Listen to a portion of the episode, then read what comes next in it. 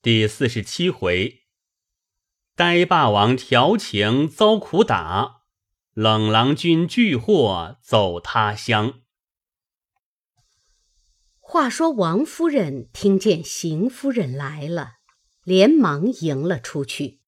邢夫人犹不知贾母已知鸳鸯之事，正还要来打听信息。进了院门，早有几个婆子。悄悄地回了他，他方知道。待要回去，里面已知。又见王夫人接了出来，少不得进来，先与贾母请安。贾母一声不言语，自己也觉得愧悔。凤姐儿早指一事回避了，鸳鸯也自回房去生气。薛姨妈、王夫人等恐碍着邢夫人的脸面，也都渐渐的退了。邢夫人且不敢出去。贾母见无人，方说道：“我听见你替你老爷说媒来了，你倒也三从四德，只是这贤惠也太过了。你们如今也是孙子儿子满眼了。”你还怕他？劝两句都使不得，还由着你老爷性儿闹。邢夫人满面通红，回道：“我劝过几次不依，老太太还有什么不知道呢？哎，我也是不得已儿。”贾母道：“他逼着你杀人，你也杀去。如今你也想想，你兄弟媳妇本来老实。”又生得多病多痛，上上下下哪不是他操心？你一个媳妇虽然帮着，也是天天丢下巴儿弄扫帚，反摆事情。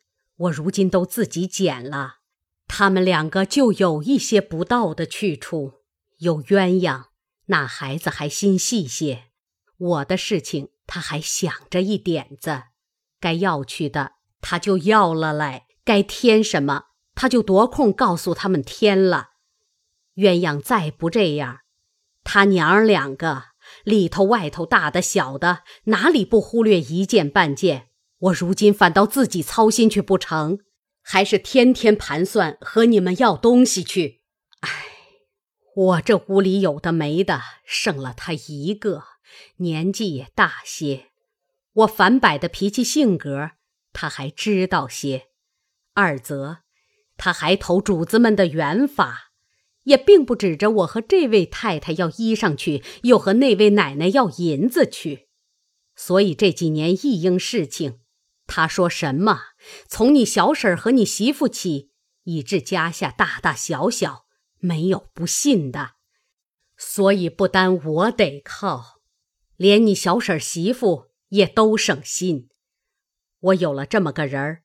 便是媳妇和孙子媳妇有想不到的，我也不得缺了，也没气可生了。这会子他去了，你们弄个什么人来我使？你们就弄他那么一个珍珠的人来，不会说话也无用。我正要打发人和你老爷说去，他要什么人，我这里有钱，叫他只管一万八千的买去。就指这个丫头不能留下她服侍我几年，就比她日夜服侍我尽了孝的一般。你来的也巧，你就去说，更妥当了。说毕，命人来，请了姨太太、你姑娘们来说个话才高兴。怎么又都散了？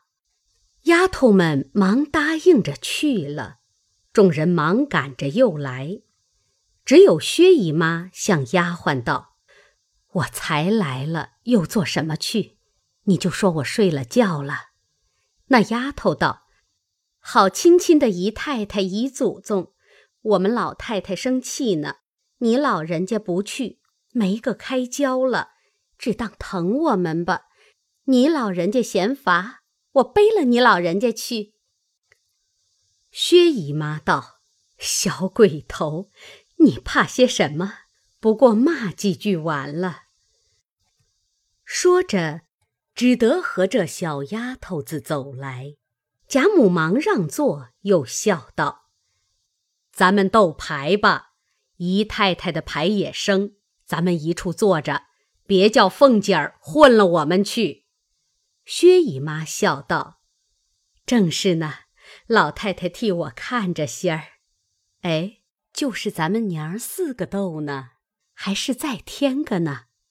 王夫人笑道：“可不止四个。”凤姐儿道：“再添一个人，热闹些。”贾母道：“叫鸳鸯来，叫他在这下手里坐着。姨太太眼花了，咱们两个的牌都叫他瞧着些儿。”凤姐儿叹了一声，向探春道：“哈，你们知书识字的，倒不学算命。”探春道：“这又奇了。”这会子你倒不打点精神，赢老太太几个钱，又想算命？凤姐儿道：“我正要算算命，今儿该输多少呢？我还想赢呢。你瞧瞧，场子没上，左右都埋伏下了。”说的贾母、薛姨妈都笑起来。一时鸳鸯来了。便坐在贾母下手，鸳鸯之下便是凤姐儿，铺下红毡，洗牌告邀，五人起牌，斗了一回。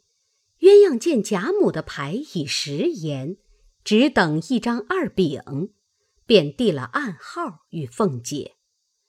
凤姐儿正该发牌，便故意踌躇了半晌，笑道：“哎呦！”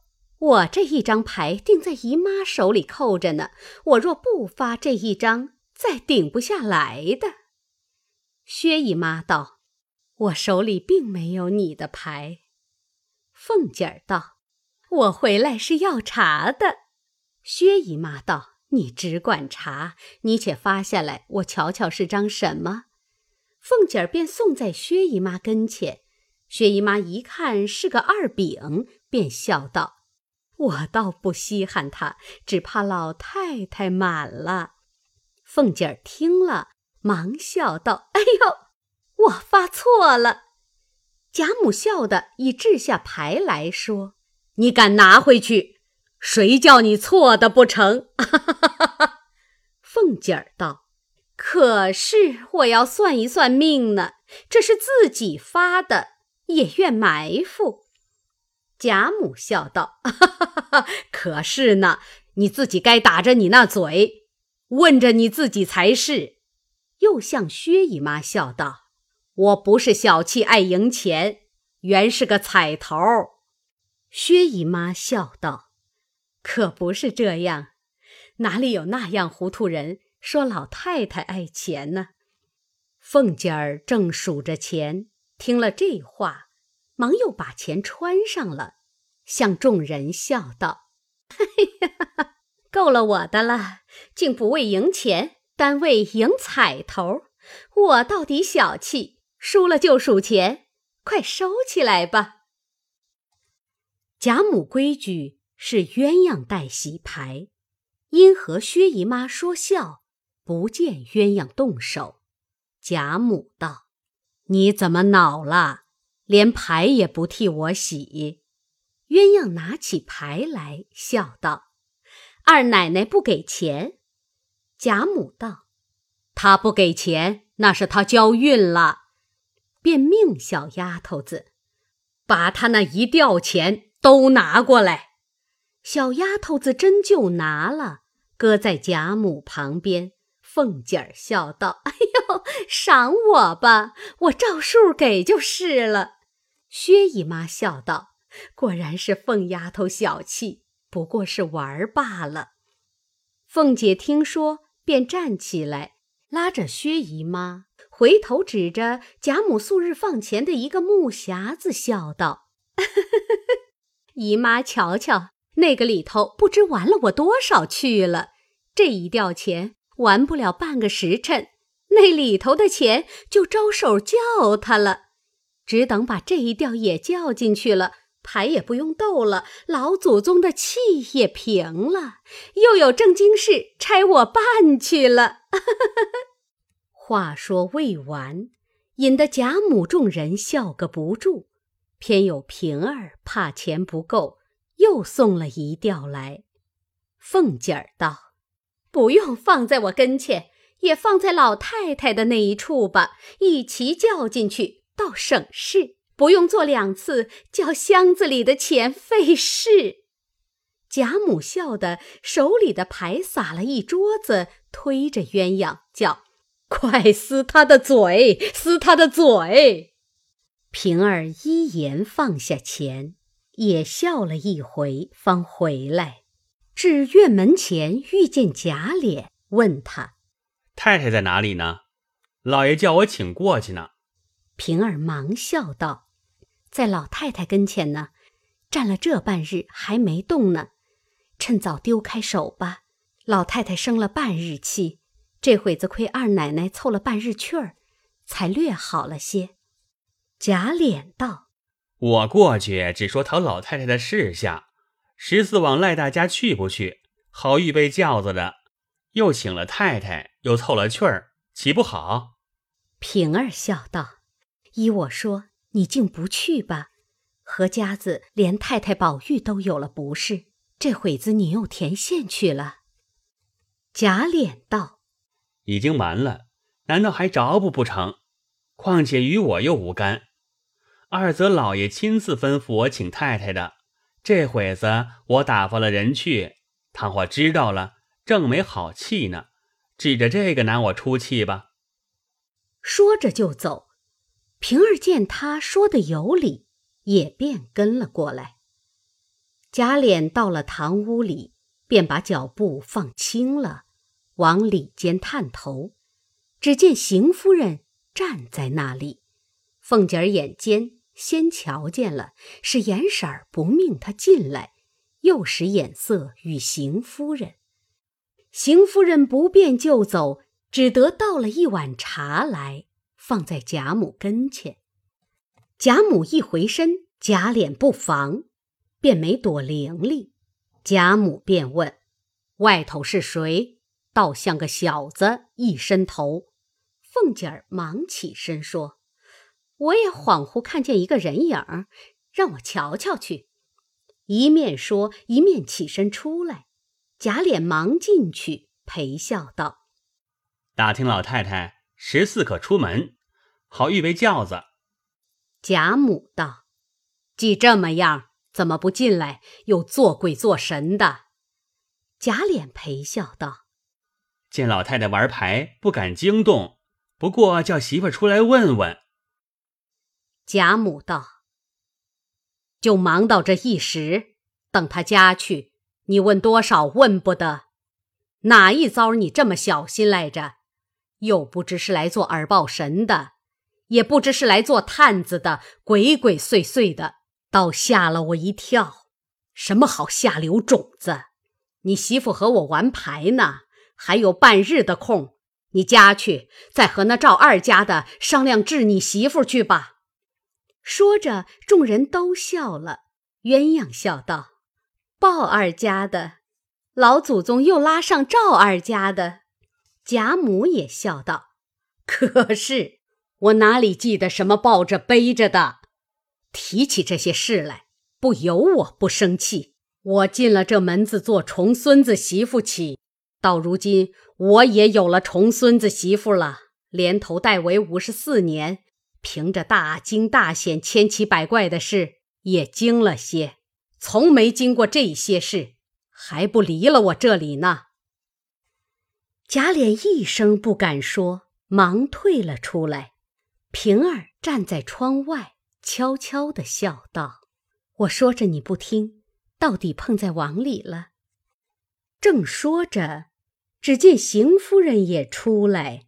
贾琏道：“都是老爷闹的，如今都搬在我和太太身上。”邢夫人道：“我把你没孝心雷打的下流种子，人家还替老子死呢，白说了几句，你就抱怨了。”你还不好好的呢，这几日生气，仔细他捶你。”贾琏道：“太太快过去吧，叫我来请了好半日了。”说着，送他母亲出来，过那边去。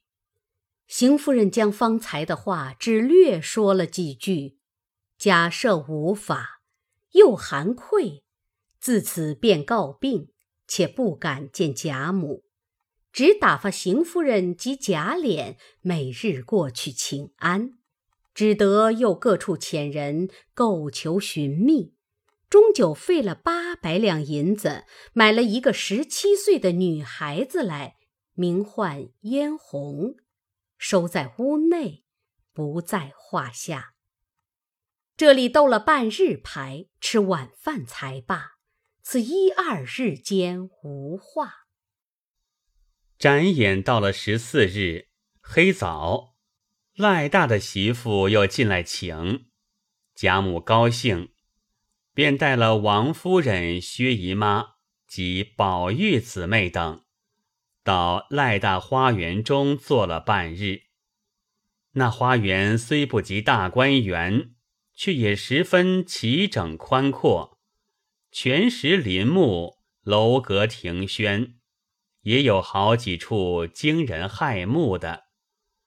外面厅上，薛蟠、贾珍、贾琏、贾蓉，并几个禁足的，很远的也没来。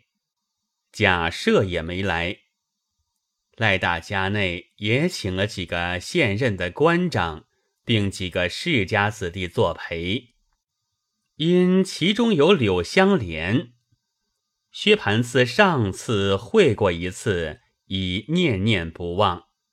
又打听他最喜串戏，且串的都是生旦风月戏文，不免错会了意。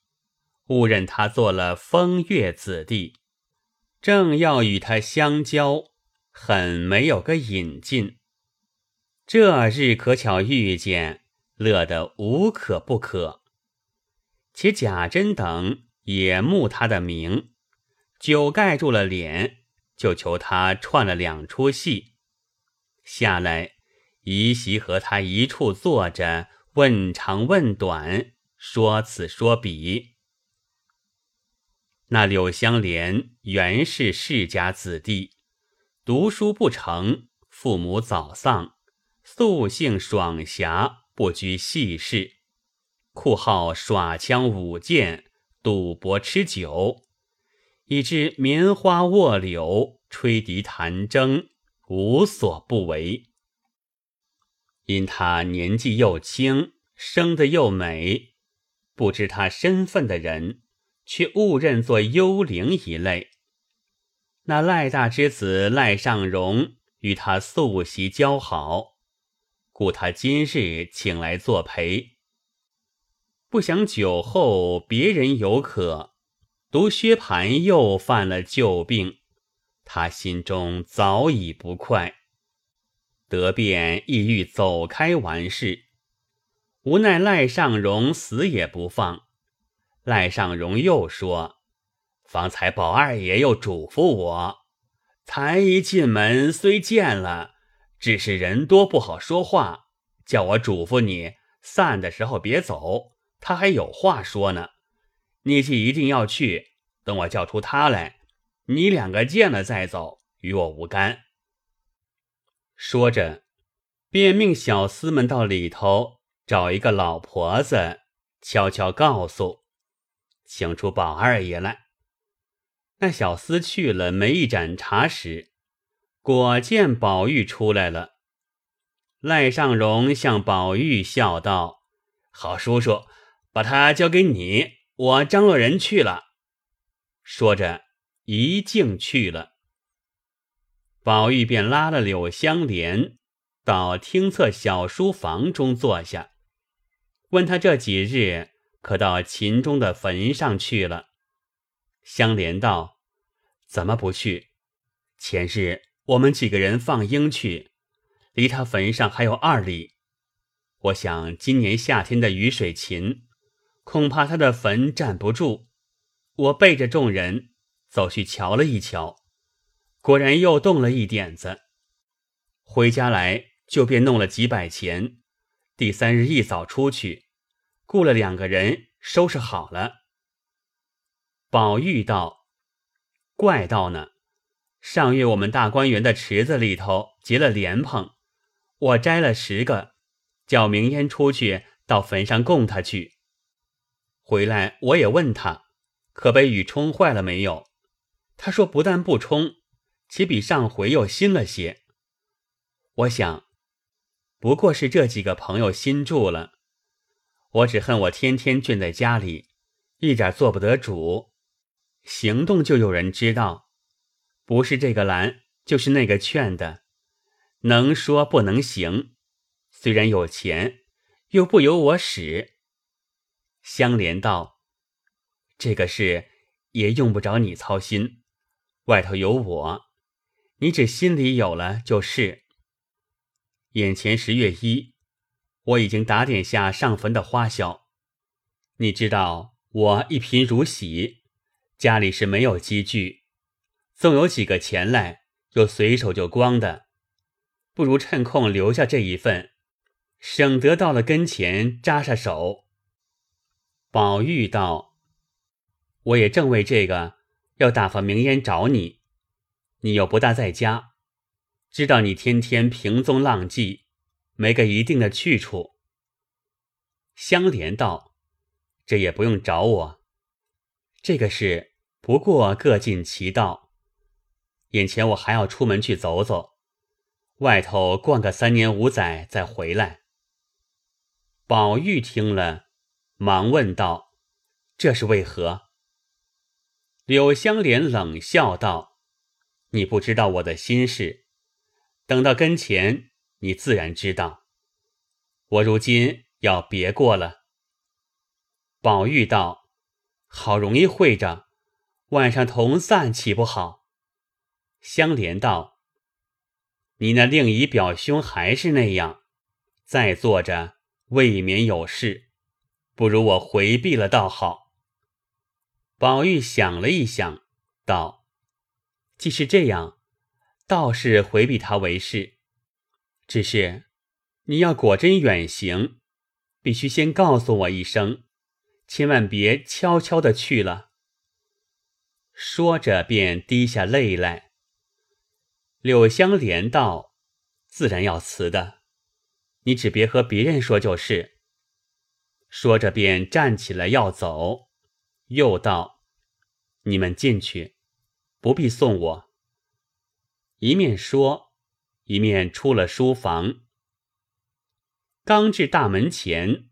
早遇见薛蟠在那里乱嚷乱叫，说：“谁放了小柳走了？”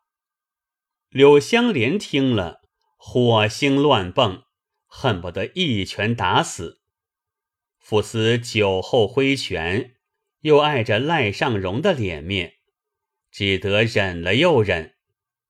薛蟠忽见他走出来，如得了珍宝，忙咧起着上来，一把拉住。笑道：“我的兄弟，你往哪里去了？”香莲道：“走走就来。”薛蟠笑道：“好兄弟，你一去都没兴了，好歹坐一坐，你就疼我了。凭你有什么要紧的事，交给哥，你只别忙。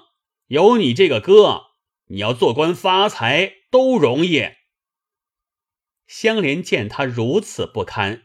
心中又恨又愧，早生一计，便拉他到避人之处，笑道：“你真心和我好，假心和我好呢？”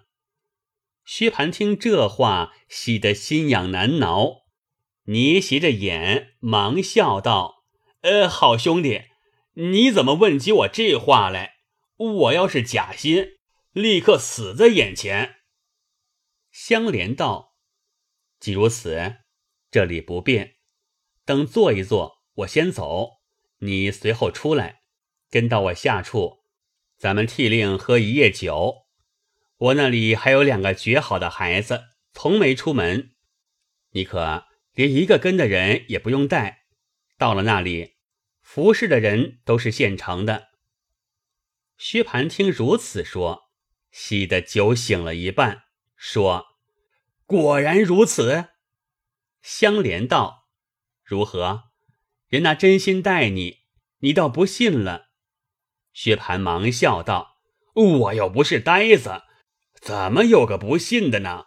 既如此，我又不认得，你先去了，我在哪里找你？”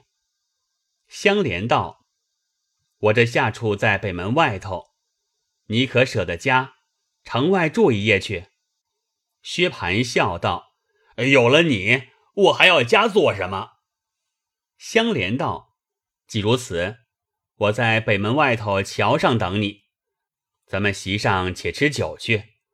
你看我走了之后，你再走，他们就不留心了。”薛蟠听了，连忙答应，心内越想越乐，左一壶右一壶，并不用人让，自己便吃了又吃。不觉酒已八九分了，香莲便起身出来，丑人不妨去了，至门外，命小厮姓奴先家去吧，我到城外就来。说毕，已跨马直出北门，桥上等候薛蟠。没顿饭时功夫，只见薛蟠骑着一匹大马。远远的赶了来，张着嘴，瞪着眼，头似拨浪鼓一般，不住左右乱瞧。及至从相连马前过去，只顾往远处瞧，不曾留心近处，反踩过去了。香莲又是笑又是恨，便也撒马随后赶来。薛蟠往前看时。渐渐人烟稀少，便又圈马回来再找，不想一回头见了香莲，如获珍奇，忙笑道：“我说你是个再不失信的。”香莲笑道：“快往前走，仔细人看见跟了来，就不变了。”说着，先就撒马前去，薛蟠也紧紧的跟来。香莲见前面人迹已稀，岂有一带苇塘，便下马，将马拴在树上，向薛蟠笑道：“你下来，咱们先设个誓，日后要变了心，告诉人去的，便应了事。”薛蟠笑道：“这话有理。”连忙下了马，也拴在树上，便跪下说道。我要日久变心，告诉人去的，天诛地灭。一语未了，只听“嘡”的一声，颈后好似铁锤砸下来，只觉得一阵黑，满眼金星乱蹦，身不由己，便倒下来。香莲走上来瞧瞧，知道他是个笨家，不惯挨打，只使了三分气力。向他脸上拍了几下，登时便开了果子铺。薛蟠心还要正错起来，又被香莲用脚尖点了两点，仍旧跌倒，口内说道：“呃，原是两家情愿，你不依只好说，为什么哄我出来打我？”一面说，一面乱骂。香莲道。我把你瞎了眼的，你认认柳大爷是谁？你不说哀求，你还伤我，我打死你也无益，只给你个厉害吧。说着，便取了马鞭过来，从背至颈打了三四十下。薛蟠久已醒了大半，觉得疼痛难禁，不禁有哀腰之声。香莲冷笑道。也只如此，我只当你是不怕打的。一面说，一面又把薛蟠的左腿拉起来，朝尾中泥泞处拉了几步，滚得满身泥水。又问道：“你可认得我了？”薛蟠不应，只扶着哼哼。香莲又掷下鞭子，用拳头向他身上擂了几下，薛蟠便乱滚乱叫，说：“累条蛇了！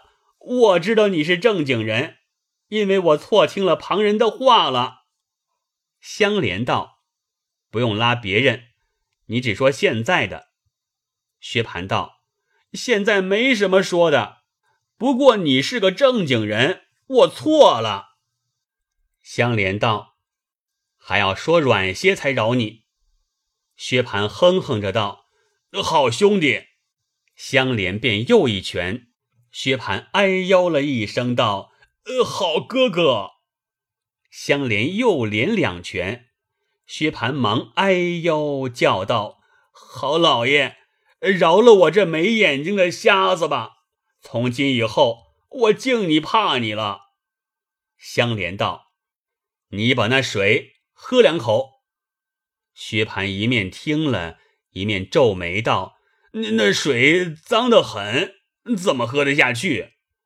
香莲举拳就打，薛蟠忙道：“我喝，我喝。”说着说着，只得斧头向尾根下喝了一口，犹未咽下去，只听“哇”的一声。把方才吃的东西都吐了出来。香莲道：“好脏东西，你快吃尽了，饶你。”薛蟠听了，叩头不迭道：“好歹积阴公饶我吧，这至死不能吃的。”香莲道：“这样气息，倒熏坏了我。”说着，丢下薛蟠，便牵马任凳去了。这里薛蟠见他已去，方放下心来，后悔自己不该误认了人。待要正错起来，无奈遍身疼痛难禁。谁知贾珍等席上忽不见了他两个，各处寻找不见。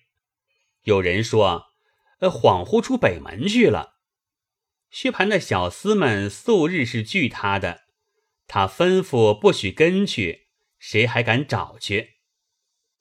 后来还是贾珍不放心，命贾蓉带着小厮们寻踪问迹的，只找出北门下桥二里多路，忽见苇坑边薛蟠的马拴在那里，众人都道：“可好了，有马必有人。”一齐来至马前。只听尾中有人呻吟，大家忙走来一看，只见薛蟠衣衫零碎，面目肿破，没头没脸，遍身内外滚得似个泥珠一般。贾蓉心内已猜着九分了，忙下马令人搀了出来，笑道：“徐大叔天天调情，今儿调到苇子坑里来了。”必定是龙王爷也爱你风流，要你招驸马去，你就碰到龙犄角上了。薛蟠羞得恨没地缝钻不进去，哪里爬得上马去？贾蓉只得命人赶到官乡里，雇了一乘小轿子，薛蟠坐了一齐进城。贾蓉还要抬往赖大家去复习。薛蟠百般央告，又命他不要告诉人。贾蓉方依允了，让他各自回家。贾蓉仍往赖大家回复贾珍，并说方才情形。贾珍也知为香莲所打，也笑道：“他须得吃个亏才好。”至晚散了，便来问候。薛蟠自在卧房将养，推病不见。贾母等回来，各自归家时，薛姨妈与宝钗见香菱哭得眼睛肿了，问其缘故，忙赶来瞧薛蟠时，脸上身上虽有伤痕，并未伤筋动骨。薛姨妈又是心疼，又是发恨。骂一回薛蟠，又骂一回柳香莲，意欲告诉王夫人，遣人寻拿柳香莲。宝钗忙劝道：“这不是什么大事，不过他们一处吃酒，酒后反脸长情，谁醉了，多挨几下子打，也是有的。况且咱们家的无法无天，也是人所共知的。妈，不过是心疼的缘故，要出气也容易。”等三五天，哥哥养好了出得去时，那边甄大爷、琏二爷这干人也未必白丢开了，自然备个东道，叫了那个人来，当着众人替哥哥赔不是认罪就是了。如今妈先当件大事告诉众人，倒显得妈偏心溺爱，纵容他生事招人。今儿偶然吃了一次亏，妈就这样兴师动众。以着亲戚之事欺压常人，薛姨妈听了道：“我的儿，到底是你想得到，我一时气糊涂了。”宝钗笑道：“这才好呢，他又不怕妈，又不听人劝，一天纵似一天，吃过两三个亏，他倒罢了。”薛蟠睡在炕上，痛骂柳香莲，又命小厮们去拆他的房子，打死他，和他打官司。薛姨妈禁住小厮们，只说柳香莲一时酒后放肆，如今酒醒，后悔不及，拒罪逃走了。薛蟠听见如此说了，要知端底。